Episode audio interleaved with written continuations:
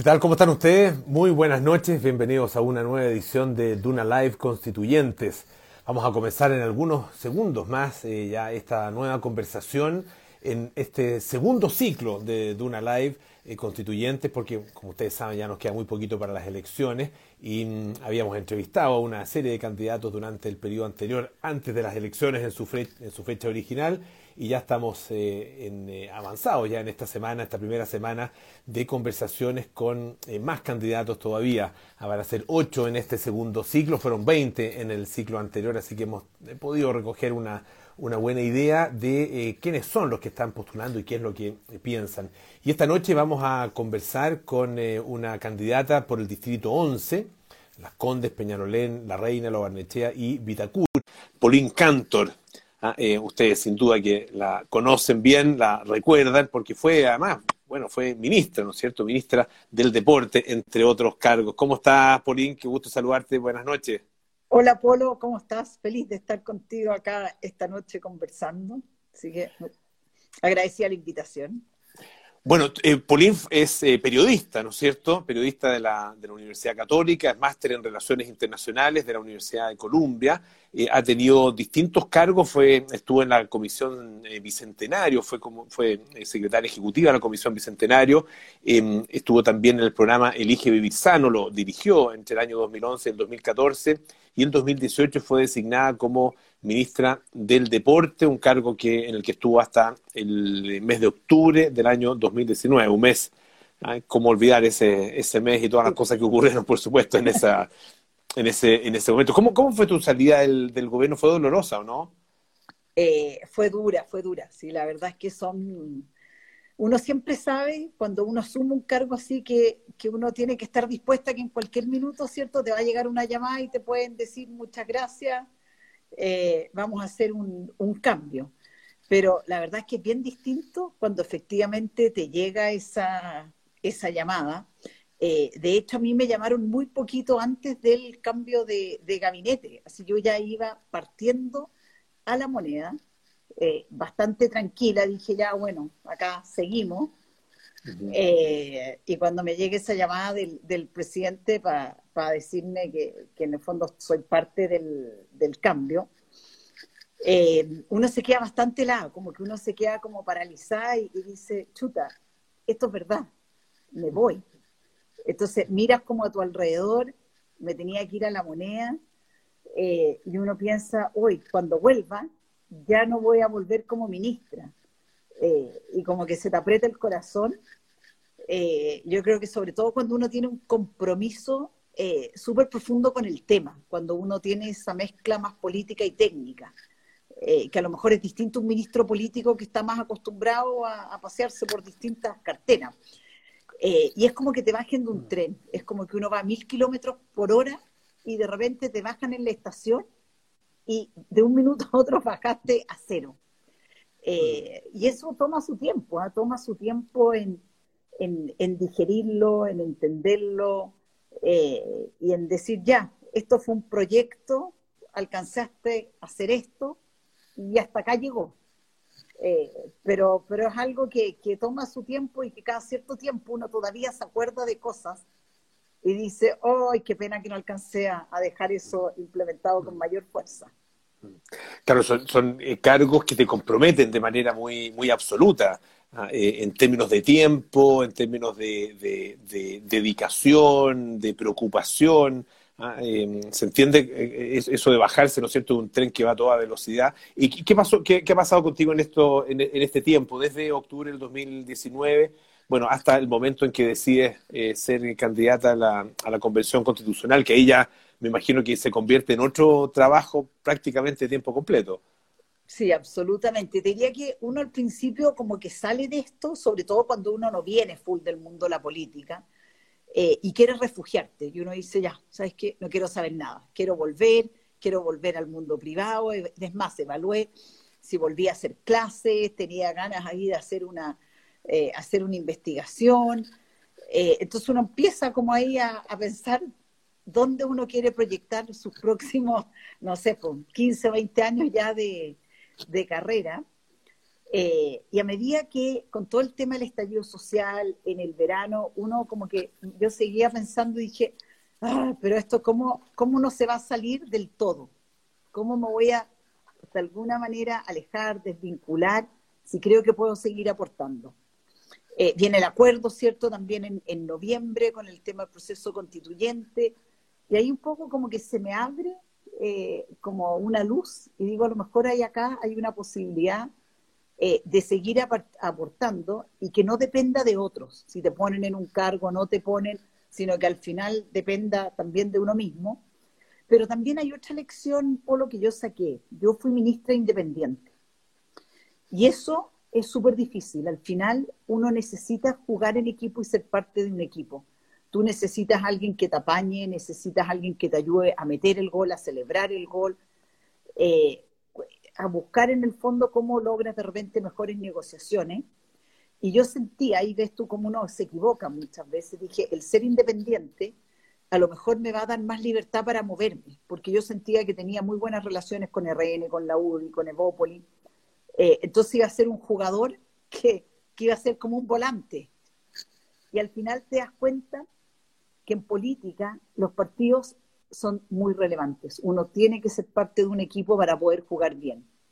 Y ahí entonces, eh, a principios de mayo, decido, digo ya, voy a militar, algo que no es fácil cuando toda tu vida eh, has sido independiente, eh, tener en el fondo de alguna manera ya encasillarte con un partido y asumir que todo lo que se dice también te afecta a ti, pues tú también ya eres parte de eso. Pero dije, bueno, si quiero estar en esto, quiero estar en el proceso constituyente, voy a dar el paso. Eh, y esa fue un poco la, digamos, cómo fue la evolución y entre medio también entré como director de TVN, que fue así una muy buena experiencia, ahora lo tengo congelado, va a depender de, qué pase. Obviamente que espero, me da pena dejarlo, pero espero tener que, que dejarlo, sigo como directora también de otra empresa. Entonces también he estado siempre con un pie en el mundo público y otro en el mundo eh, privado. Ahora, eh, el ser independiente em, es visto hoy día como un, como un valor positivo. Eh, y el ser militante, de hecho, está bastante satanizado. ahí me imagino que también en la campaña y en la conversación con los votantes cargas con eso, ¿no? Sí, pero yo creo que igual como no es un nombre típico de la política, de alguna manera cuando tú le explicas, les hace bastante sentido. Si algunos me preguntan, pero entonces, ¿por qué no siguió siendo independiente? Y cuando tú le dices, ¿sabes qué? Porque al final, como uno, uno como independiente, al final, ¿a quién representa? El tema es que uno en política también tienes que representar una propuesta, tienes que representar ideas que, identifican a muchos. Eh, y en eso yo creo que siento que hay muchos que, que le ha hecho sentido y la rabia yo te diría que va mucho con los que, sobre todo con los parlamentarios. Yo te diría que hay mucha rabia eh, con los parlamentarios que de alguna manera lo que tú recoges de la calle es que dicen, han estado cuántos años ahí y finalmente han primado sus intereses personales o más bien ideológicos muchas veces y nosotros los beneficios no los vemos, entonces estamos cansados. Eh, te pasa también hoy día, hoy día que estuve volanteando, eh, ya se acerca cierto la fecha, y todavía hay gente que te dice, no, yo no pienso en ir a votar porque, porque estoy enojada, estoy enojada con todos, eh, entonces prefiero no ir. Entonces uno igual ahí prefiere y yo prefiero no seguir como volanteando con otros autos y me quedo ahí, tratando por lo menos de hacerlo ver de la importancia de que vaya a expresar su voto, que voten. Yo le digo, ni siquiera si quiere, no soy yo su candidata, lo, lo entiendo. Pero es importante que vaya, estamos viendo un proceso que es histórico. Por lo tanto, eh, entiendo su rabia, pero una forma de expresarla también es yendo a, a votar, pero, pero tú te encuentras con mucha gente que está todavía en esa, en esa postura. Ahora, eh, el, lo, estaba pensando en, una, una, entrevista que dio ahora hace muy poquito Pepe Out y que hablaba de, de, alguna manera hacía proyecciones de cómo le iba a ir a, a, mm. los distintos sectores, particularmente a la, a la derecha. y claro, hoy día con, con el gobierno en, eh, en, la situación en la que está desde el punto de vista de la aprobación ciudadana, ¿de qué manera eso eh, les, les afecta a ustedes eh, eh, en, términos de la proyección de, los, de los votos? ¿A ¿Cómo te afecta a ti personalmente en este distrito? Claro, este distrito probablemente tiene condiciones bien, bien peculiares, ¿no? bien distintas al resto de la, del, país. Eh, pero, pero también la popularidad del gobierno es, es, es un factor que incide en una elección donde finalmente se está como en toda elección, haciendo también una especie de plebiscito acerca de la conducción del, gobierno de turno. Mm. Sí, mira, yo te, yo te diría que, yo creo evidentemente que va a afectar. Si uno no puede decir que no, ahí Pepe obviamente habla ahí de un par de escaños menos producto mm. de esto, ¿cierto? Eh, y, yo creo que lo que nos ha pasado a todos los candidatos en general, claro, que uno trata y en el fondo de alguna manera tener cierto tipo de independencia respecto del, gobierno, que te vean que tú estás en esto, que es algo mayor, que va más allá de un del gobierno o no, sino que tiene que ver con los planteamientos, las convicciones, las propuestas que uno quiere, que uno quiere llevar. Y en ese sentido, ahí yo diría que se produce un buen enganche cuando tú en el fondo les tocan los temas de las libertades individuales, la colaboración público-privada, temas sobre todo que en, este distrito eh, a la gente le importa muchísimo. En el fondo, eh, cuáles son esas cosas que hoy día han funcionado, eh, que tú estés dispuesta a ir a defender, pero también cuando tú conversas con gente joven, te das cuenta también de la importancia de generar los cambios que hoy día requiere el país. Entonces te preguntan por tu, postura respecto a la equidad de género, te preguntan tu postura respecto de la descentralización, te preguntan los jóvenes, oye, ¿qué pasa con el concepto de familia? Entonces, cuando a ti te ven, y en el caso mío, que yo creo que soy dentro de la lista eh, de Chile Vamos, probablemente soy la más liberal, la más mm. centro-centro, mm. dentro de esa de esa lista, eh, siento que se produce una buena vinculación. Y lo otro, que, también es curioso, pero, pero, pero así lo hago y me ha funcionado bien, yo me presento como Polín Cantor, ex ministra del deporte.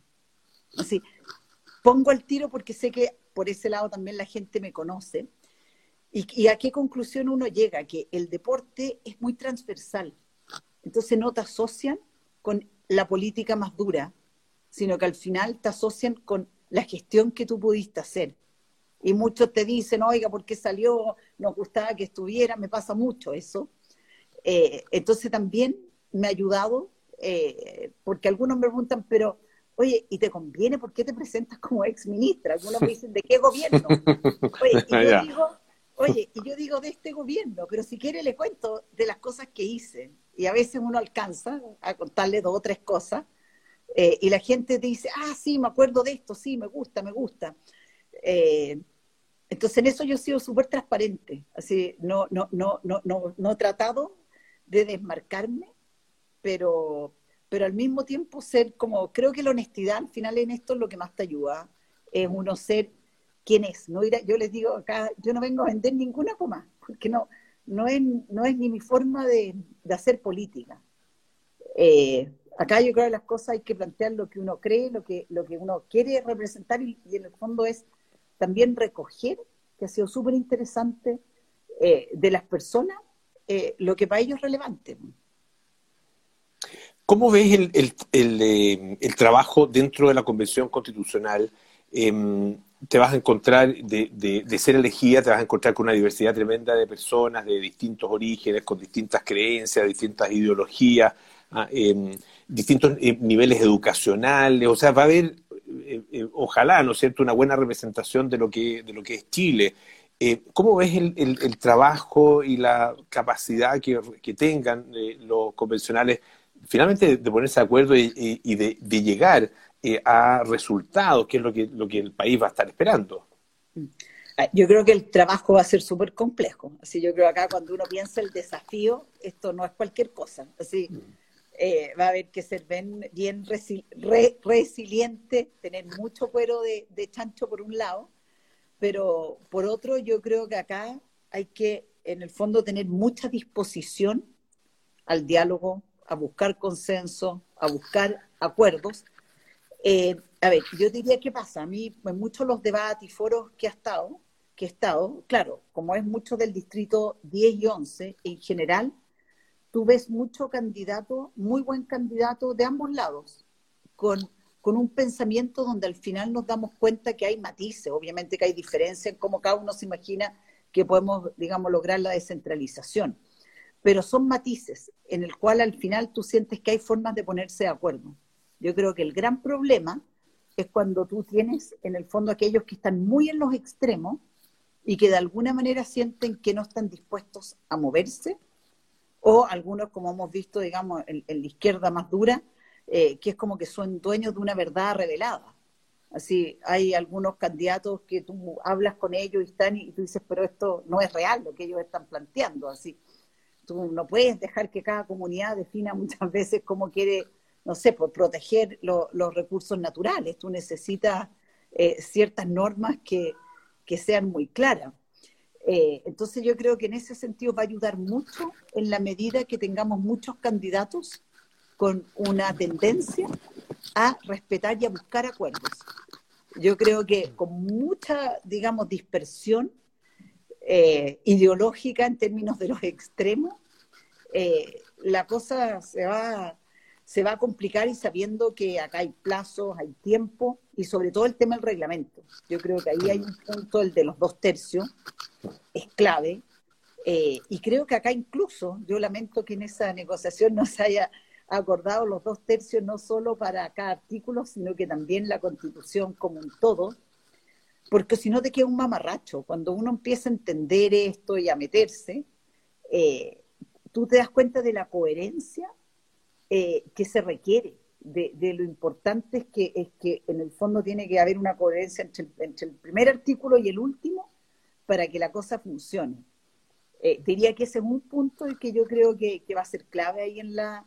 Después el tema de em, si se van a poder o no tener ciertas eh, sesiones que sean no abiertas, digamos, que no se transmitan, eh, y yo creo que eso es súper importante cuando uno habla con, hemos hablado con expertos que han estado en otros procesos constituyentes, se necesitan ciertos espacios, después se pueden, oye, transmitir y todo, mm. pero necesitas, porque yo creo que ahí es cuando se dan esas conversaciones, al final, donde no están preocupados que la cámara esté prendida y qué es lo que va a decir la, la gente. A mí me preocupa, de las cosas que me preocupa, es que no suceda con la convención lo que vimos que sucedió con todo el tema de los retiros de las AFP, que al final fue un tema que se lo tomaron los, los matinales eh, y por lo tanto se, no, se analizó finalmente con la mirada de responsabilidad que se, que se requería. Mm.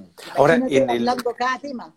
Imagínate cada tema, Apolo, que se discuta ahí, que los matinales empiecen a decidir y llamar a la gente que opina sobre temas que la constitución es muy técnica en ese sentido. Pero, pero, va a haber una presión tremenda para que sea así. Em, y, va a haber no solo una presión de, una presión externa, digamos, va a haber una presión interna también. Yo, de los candidatos con los que hemos hablado, hay, hay dos, dos posiciones bien marcadas, obviamente. Una que dice, no, aquí necesitamos en algunos momentos tener sesiones a puertas cerradas, poder eh, lograr entendernos y, otro que dice, no, todo tiene que ser, y absolutamente todo tiene que ser de cara a la gente. Sí, yo encuentro, yo encuentro, sí, pues efectivamente, como dices tú, están esos dos, esos dos matices, me tocan los foros y todos que tú ves los que, mm. los que dicen que, que esto tiene que ser absolutamente abierto y transmisión en directo eh, cada vez que se junta alguna de las comisiones o el pleno. Eh, pero eso tiene su riesgo, porque, porque la verdad es que cuando uno empieza a analizar y ve cómo tienen que quedar redactados los artículos, también acá la gente es muy fácil confundirse con los programas de gobierno. Y esto es lo que hay que tener claro y cuesta que transmitírselo a la gente. Esto no es un programa de gobierno y no va a solucionar ningún problema de la noche a la mañana. Lo que te va a permitir es tener un cierto nuevas reglas, normas y cómo se establecen los derechos, para que eso después, el día de mañana, se pueda convertir en mandatos efectivos al Ejecutivo, al Legislativo. Eh, entonces, al final es bien árido.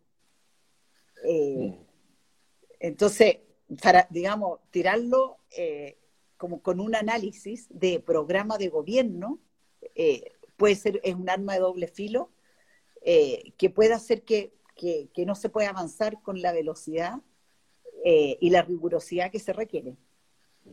En, un continuo entre mantenerlo todo, lo que está en la constitución actual, y cambiarlo todo, ¿ah? están efectivamente esos, esos dos extremos, hay gente que representa esos dos extremos, Em, aunque, aunque nadie lo, va, lo, va a decir. Cambiarlo todo probablemente lo van a decir con mayor libertad que mantenerlo todo. Eh, ¿dónde, ¿Dónde te ubicas tú? ¿En qué, más o menos, en qué segmento? A ver, yo te diría que probablemente un 60 dejar y un 40 cambiar. Si uno lo mira más o menos. Eh, porque yo creo que igual, eh, y eso es algo que uno empieza a, descubrir en la medida que uno va leyendo esta constitución y vas viendo constituciones comparadas, que ha sido un súper buen ejercicio en los temas en que uno se ha ido metiendo, ver cómo esos artículos mm. están redactados en distintas constituciones. Y yo creo que acá tampoco hay que inventar mucho la rueda, hay, uno puede sacar muy buenos ejemplos de muchas eh, constituciones, eh, pero te das cuenta que hay cosas bien profundas igual que, la, que, que se pueden, es que esta oportunidad, digamos, constitucional eh, nos abre para poder cambiar, por, el, por ejemplo, el tema del sistema de gobierno. Yo creo que, yo creo que hoy día, eh, producto de la crisis institucional que estamos viviendo, digamos, cero legitimidad de, todas las instituciones, eh, yo creo que, está sobre la mesa el poder, por ejemplo, evaluar un sistema semipresidencial. Y es un cambio súper de fondo. El tema de la descentralización que sea real, con autonomía de las regiones, con recaudación tributaria para esas regiones, también es bien de fondo. Eso no, son, no son ciertos cambios menores, sino que son cosas al final que... Eh, y lo otro que yo creo que, y hay pocos que lo, que lo, que lo incorporan de esa forma, y ahí yo voy como para el otro lado, eh, yo, yo, creo mucho en la colaboración público-privada. Creo que es fundamental en el siglo XXI que dejemos de pensar en nichos y pensemos que la sociedad civil, los privados y el sector público tienen que funcionar muy de la mano con fiscalización clara, con reglas claras, con mucha transparencia. Eh, y eso creo que hay que flexibilizarlo. Hoy día, eh, a mí me pasó como ministra, y uno puede dar miles de ejemplos de alianzas público-privadas que se caen por la burocracia, por lo que implica cómo se aborda desde Contraloría. Entonces, creo que ahí tenemos que flexibilizar mucho más, pensando en cómo es hoy día, cómo son los millennials, cómo es el trabajo del siglo XXI, cómo es el emprendedor, cómo tú puedes hacer un montón de alianzas y en conjunto puedes proveer una parte importante también de los derechos sociales, en educación, en salud. En, hoy día tú ves la gente joven con una mirada y una cantidad de propuestas y ideas creativas en áreas educacionales, en temas de salud, eh, que son novedosas, que son buenas, pero se encuentran con un muro cuando tratan de, hacer algo en conjunto con, con, el sector público y a veces necesitas esa sinergia. Entonces, creo que, y en ese sentido creo que por eso que digo, ese 40% creo que es bien profundo en, en los cambios. Y en, otra cosa también, eh, para mí en el tema de la familia. Yo creo que hoy día no podemos en el siglo XXI seguir hablando del concepto de familia entre un hombre y una mujer. Yo creo que hoy día el concepto de familia es muchísimo más amplio, tenemos que respetar todos los proyectos de vida y creo que eso tiene que quedar consagrado también en la, en la Constitución. Eso, eso da pie a matrimonio igualitario, em, eh, adopción homoparental. Adopción, adopción homoparental, etcétera, ¿no? Así es, sí. Creo que eso eso es parte, si, si, si, oye, las sociedades van evolucionando, las personas vamos cambiando, yo he cambiado, yo pienso muy distinto probablemente como lo hacía hace, no sé, pues hace 10 años atrás, hace 5 años atrás, eh, y uno aprende mucho también de las generaciones, de los mismos hijos, te van, te van abriendo los ojos y, y, y te permiten ver también cómo hay cambios que son beneficiosos y necesarios. Eh, piensa lo mismo con el tema, eh, otro, tema eh, vinculado, digamos, a, la, agenda valórica, ¿no es cierto? con el tema del aborto, por ejemplo. No, yo en el aborto soy más conservadora en el sentido, yo creo que la Constitución tiene que consagrar el, el derecho del niño que está por nacer. Creo que hoy día existe ya una política, ¿cierto?, de aborto en tres causales. Creo que es importante que eso se implemente bien, creo en la objeción de conciencia, creo que aquel eh, centro médico que, que no lo quiere practicar, creo que tiene todas las razones en no poder, digamos, tú no puedes obligar a hacer algo que va contra los valores de una, de una, de una persona, pero sí creo que el también tiene que, creo que la Constitución tiene que consagrar que el Estado debe apoyar a las mujeres en la crianza de sus hijos. Creo que hoy día eso es fundamental. Yo creo que en eso eh, el Estado está al debe, eh, y hay, en Chile la gran mayoría de los hogares eh, son las mujeres las jefas de hogar, y ahí necesita, se necesita un apoyo importante, porque vemos al final, cuando tú ves por qué hay tantos niños en el Sename, muchas veces es porque esas mujeres no han tenido los apoyos, al final caen en el... La gran mayoría de las mujeres que están en las cárceles están por microtráfico, y eso porque al final no tienen cómo vivir, no tienen cómo subsistir, es plata que les ofrecen, que es rápida, y finalmente esos niños terminan eh, abandonados. Entonces, otro tema ahí que es súper interesante, que no está, en la, que no existe en la constitución actual, que tiene que ver con toda la reinserción de, aquellas personas que están eh, privadas de libertad. En el fondo, tú, en una constitución moderna, tienes que también, la sanción también después tiene que venir de la mano de lo que es la reinserción, porque si no, es un círculo que al final no funciona. Entonces necesitas entregarle las herramientas, la capacitación, digamos, todo el trabajo de salud mental, eh, para que esa persona se pueda volver a, reinsertarse. Oye, acá no pasan ni 60 días y vuelven a reincidir. Entonces eso te demuestra dónde están las falencias. Tú mencionaste el tema de la educación y de la salud. Eh, ¿Cuáles son, eh, a tu juicio, los, derechos que em, deben ser garantizados por la Constitución cuando, cuando hablamos de derechos sociales? ¿Y de qué manera además deben estar garantizados? A ver, obviamente acá, ¿cierto? La salud, la educación, la seguridad social, la vivienda digna, creo que lo tenemos que incorporar. Pero creo que para que los derechos sociales estén garantizados, creo que tienen que ser a través de mandatos al Ejecutivo, al Legislativo y no al, sistema, digamos, que caigan, que terminen en, fondo derechos judicializados. Eh, porque al final lo que nos vamos a llenar, porque ¿quién va a definir lo que es educación de calidad? Así, piensa tú que eso es, así, es, nunca nos vamos a poner de acuerdo en definir qué es lo que es calidad. Entonces, sí tiene que quedar establecido que tiene que haber un mandato muy, digamos, ahí, concreto, efectivo, eh, a ambos poderes del Estado de cómo se tienen que hacer cargo de garantizar eh, ese derecho. Y lo otro que creo que te permite tener derechos sociales efectivos es un derecho que se habla poco, nosotros lo, hablamos mucho en Evópolis, está en la propuesta de horizontal de Evópolis, que es el derecho a la buena administración pública. Para mí ese es, uno es un derecho fundamental, poder exigirle al Estado, a la administración pública, que te entregue un servicio de calidad. Y eso yo siempre doy el ejemplo y a la gente le hace todo el sentido. Yo hablo con, estamos a un clic de. Hoy día vivimos a un clic de todo. Tú querés pedir comida, un clic. Un pasaje, un clic. Conectarte con alguien, un clic. Y algo del Estado, estamos a miles de clics. Y eso hoy día se puede solucionar. Es un tema de gestión, de menos burocracia, de ponerle fin a, la inamovilidad funcionaria. Entonces, creo que ese derecho es fundamental, porque eso sí te permite eh, después entregar un mejor, una mejor salud, una mejor educación, eh, porque vas a poder exigirlo en términos de, esa buena gestión o ese servicio de, de, calidad. Es un Estado al servicio de las personas.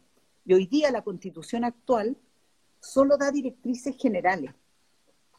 Entonces, no hay realmente una exigencia hacia la administración pública eh, de si está entregando, como existe el CERNAC para el privado, y que tú sabes que tienes que ir donde, donde sabes dónde vas a, reclamar si te tratan mal.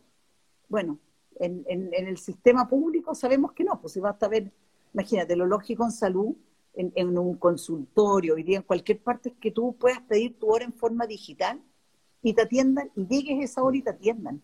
Si no puede ser que tengas que hacer una cola para que te atiendan.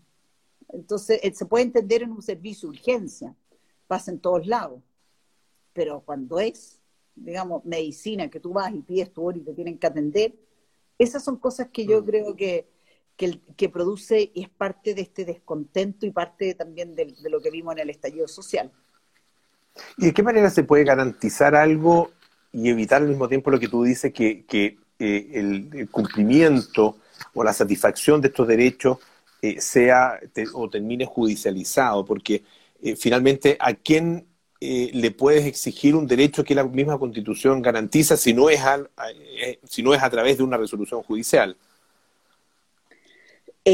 a ver, yo creo que uno con esto debería, en el fondo te va a exigir, ¿cierto? En la ley de presupuesto, tiene que ver con cómo te vas a hacer cargo con los, con los montos para poder cumplir y, digamos, cumplir con ese derecho eh, de acuerdo a cómo quede escrito. Ahí hay que ver, ahí es bien complejo, yo no tengo la respuesta de cómo tiene que quedar redactado, eh, de que queremos entregar una buena educación eh, sin tener que definir ahí lo que es calidad, porque creo que sobre calidad en educación vamos a discrepar porque probablemente mi visión de calidad de la educación puede ser, no sé, pues, distinta a la tuya, distinta al otro, así son, eh, pero claramente, bueno, hoy día, ¿cierto? Está el, el recurso de, protección, ese siempre va, va, tiene que existir y es importante.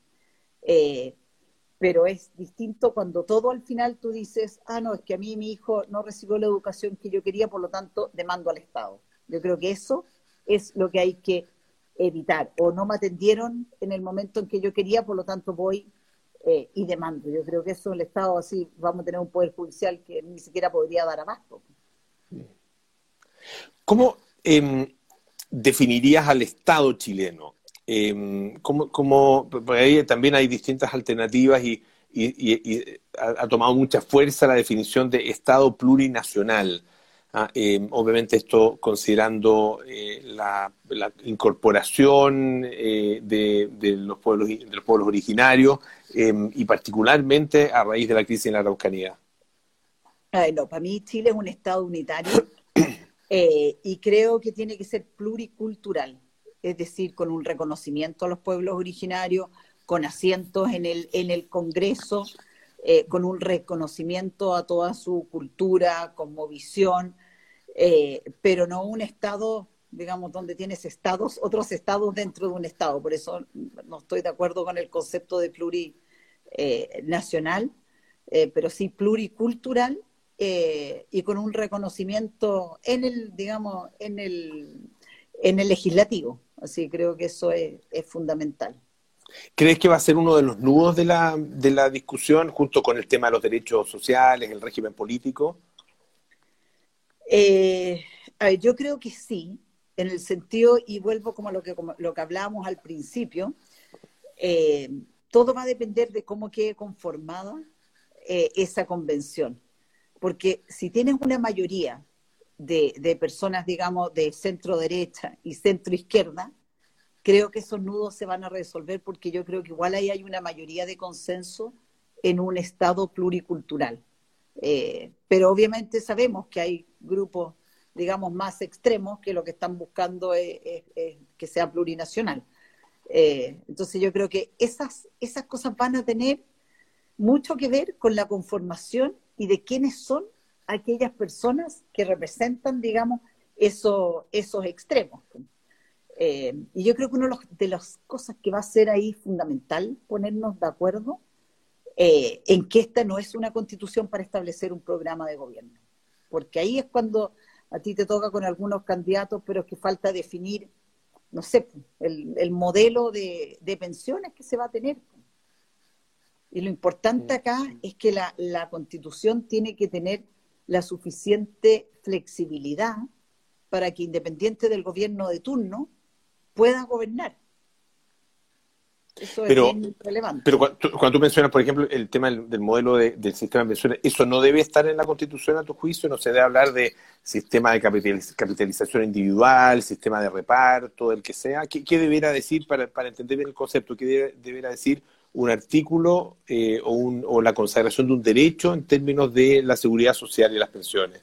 No, yo creo que hay un marco general, que en el fondo tú tienes que garantizar, digamos, la seguridad social de todo, de todo ciudadano eh, chileno eh, tiene que ser una, una pensión, digamos, digna, eh, pero no establecer ni montos ni el modelo. Así creo que eso todo después son, son temas que, en el fondo son leyes, son mandatos que tienen que, que tiene que tomar cierto el Ejecutivo y el Legislativo para establecer, digamos, leyes y, y, políticas públicas que te permitan generar eh, una pensión digna. Eh, pero, no sé, pues puedes poner en el fondo que tiene que por lo menos estar en la, superar la línea de la pobreza. Hay que buscar ahí cuáles son los términos.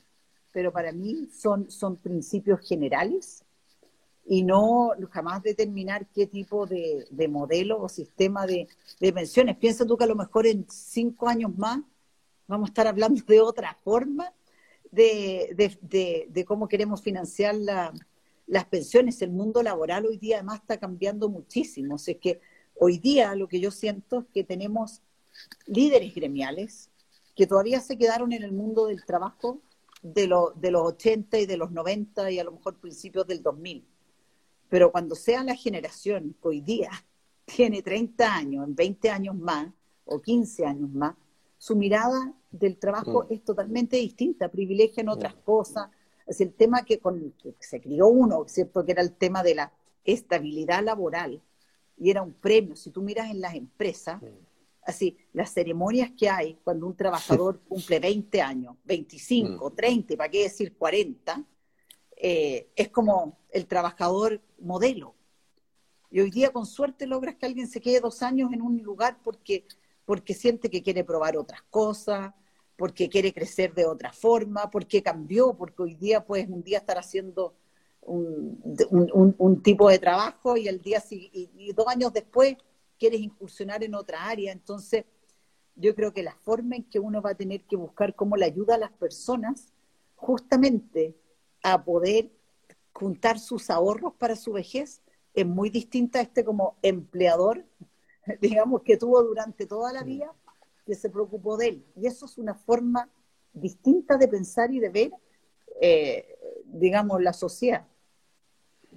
Claro, además que con la automatización, eh, la incorporación de tecnología, la verdad que también hay muchos trabajos que van a, se van a transformar. Eh, hay mucha, mucha gente que hoy día no tiene la calificación necesaria y que va a quedar fuera del mercado laboral. Ah, y, y, una, una, una, constitución y un país que eh, consagre y que garantice ciertos derechos, también tiene que incorporar a esas personas que por ese tipo de razones van quedando un poco al, lado del camino. Absolutamente. Tal vez probablemente ahí va a haber que incorporar algo, algún principio que tiene que ver con la capacitación. Yo creo que hoy día, sobre todo con estos cambios tecnológicos, es algo del cual uno nos vamos a tener que hacer cargo siempre, porque yo creo que probablemente hoy día, los que están naciendo hoy día, en el año 2021, eh, van a tener otro tipo de habilidades con respecto a los que nacieron en el año ya 2000. Mm. Eh, entonces, algo que, yo creo que la, el tema de la educación continua es algo que llegó ya para quedarse. Yo creo que ya no existe esto de que uno estudió, sacaste tu cartón y te pusiste a trabajar y ya no te capacitaste más. Mm. Hoy día, si no, uno ya se queda atrás. Pues piensa tú, todos estos aparatos, esta misma conversación, uno mismo ha tenido que ir aprendiendo de cómo hacerlo, cómo funciona. Eh, y yo, si no, te quedaste fuera de esto. Pauline, ¿cuáles son tus, tus temores principales eh, frente al, proceso? Eh, tú, mencionabas, bueno, una, una, cosa tiene que ver con la, la, manera como cómo eh, se va a incorporar la participación ciudadana. Em, está también el tema de los dos tercios, ¿no es cierto?, de los extremos. ¿Qué, qué, te preocupa eh, y, qué podría hacer, a, tu juicio, fracasar eh, esta, este proceso? Ah, porque podría perfectamente darse que en algún momento lo que esté decidiendo este grupo de personas eh, no sé, a, la, a, un, no sé, es difícil que, a la mayoría, pero que a un grupo importante y muy ruidoso, digamos, o muy participativo eh, eh, o muy extremo, le molesten. ¿ah? y eso, la verdad que podría generar, obviamente, una, una tensión importante dentro de la propia convención. A ver, sí, yo diría que, a ver, uno, un fracaso es que finalmente no lleguemos a poder redactar una nueva constitución. Así que empiecen a pasar los meses y estemos, eh, en una especie, como dicen los, gringos, en un deadlock. Así que literalmente estemos ahí entrampados o se estén y, no se pueda salir de eso, eh, que yo creo que es lo que hemos visto hoy día en el Congreso, eh, con respecto a todo el tema de la, de, de lo que está hablando de las pensiones. Mm. Eh, y, de todo el tema las ayudas. Entonces, creo que eso para mí sería, digamos, un, fracaso total eh, que se llegue a ese, a ese punto. Me preocupa el tema de las, como de las funas asociadas a las amenazas, que empiece un grupo muy radical a instalarse que esto no es lo que el pueblo quería, que no es lo que la gente quería, y es un grupo vociferante pero que claramente la verdad es que no representa el sentir de los chilenos. Y me preocupa que los medios hagan eco de eso y conviertan a ese grupo como que representa la realidad de los chilenos. Entonces, eh, que siento que es un poco lo que ha pasado en la forma en que hemos manejado toda la, pandemia, las ayudas, y si bien eh, se han cometido evidentemente un montón de, de errores, yo creo que todos los países lo han hecho, eh, pero al final somos de los países que hemos salido, estamos haciendo mejor las cosas. Pero se generó una realidad de que acá es todo un desastre. Entonces, me preocupa que un grupo muy pequeño que genere mucho ruido empiece a generar como un sentimiento de que esto no es lo que los chilenos queríamos. Eh, y eso por qué? Porque hay algunos que lo que esperan con esto es como refundar, tú ahí lo dijiste, hay unos que, que, quieren como que esto significa reconstruir el país completo. Y eso en la historia no existe. Si vas a estudiar la historia de Chile o, mundial, y uno va construyendo sobre lo que existe, ¿no? como que en eso hay como una, no sé, una, una ansiedad de algunos grupos que creen que, que esto se vota y se, y se arma de nuevo. Eh, y no entienden que hay procesos históricos, culturales. Entonces, eso me, me, me preocupa eh, cómo se puede, cómo, si eso en el fondo, cómo se va, cómo lo van a abordar. Mm. Y yo, claro, yo pienso que es una, es una preocupación bastante fundada porque eh, es difícil imaginarse eh, el, el, contexto y el espacio de la Convención Constitucional como una, una realidad y una entidad totalmente distinta, separada, de lo que es la realidad política y social chilena. Em, si tenemos un, congreso y una, y, una, y una conversación con el gobierno que tiene determinadas características, uno dice, bueno, ¿por qué la convención constitucional va a ser tanto diferente, no? Em, claro, todos tenemos esperanza de que va a ser diferente, pero, pero eso no está garantizado para nada. No, yo creo que no. Mira, lo que sí me da esperanza es que como hay tantas ganas de cambiar la constitución y de, generar este nuevo pacto social y construir esta casa que nos representa a todos, como que siento que puedan haber muchos más que se sumen a decir, ok, generemos este cambio. Así, si no nos vamos a quedar sin nada. Entonces tenemos, es como obligarse a decir, ¿sabes qué? Ya, esto a lo mejor no es exacto como a mí me habría gustado, pero al final acá hay una armonía. Y creo que es bueno poder tener, probablemente hay que verlo ahí en el reglamento, eh, una comisión armonizadora, es decir, cuando no se logran acuerdos, algo que pueda volver una comisión que represente eh, a los grupos mayoritarios y que de ahí justamente se logren poner de acuerdo y eso puede llevarlo a una votación. Pero yo creo que se va a requerir de un grupo eh, de aquellos que tuvieron mayoría que logre buscar estos acuerdos si queremos llegar a, a, buen puerto. Entonces, como que eso es lo que me ayuda a pensar que, eh, que esto podría funcionar por las ganas que hay de muchos de que esto funcione. Finalmente, eh, ¿por qué la gente debiera votar por ti? ¿Por qué la gente del Distrito 11 deberá tenerte a ti como su candidata? A ver, yo diría esa pregunta siempre a uno se la, se la hacen. Eh, yo diría porque creo que he tenido la oportunidad de estar en muchos zapatos de, ser emprendedora, de estar en directorios de empresa, de participar muchos años en el sector privado y después otros años importantes de mi vida en el sector público.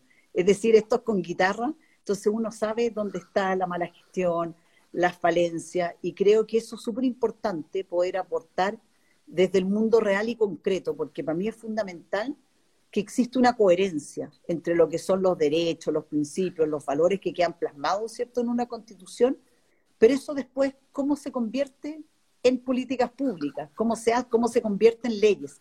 ¿Está bien planteado? ¿Estamos dejando bien resuelto, bien armado ese artículo para que después se interprete bien? Y ese viaje no siempre se hace. Yo creo que en eso lo, eh, lo puedo aportar y yo creo que también mi trayectoria profesional siempre me, he destacado por ser alguien que busca los acuerdos, los diálogos, los grises. Soy poco de, los extremos, por eso me, gustó Evópoli, porque yo creo que, como digo yo y me presento siempre, eh, yo soy del partido del sentido común, de aquellos que, creen que las cosas tienen que, se pueden eh, lograr, porque uno transa en una, porque te das cuenta que que la otra idea era mejor y uno la puede incorporar, pero al mismo tiempo defiendes otras ideas como las libertades individuales, la propiedad privada, la autonomía del Banco Central, por ejemplo, eh, con mucha fuerza.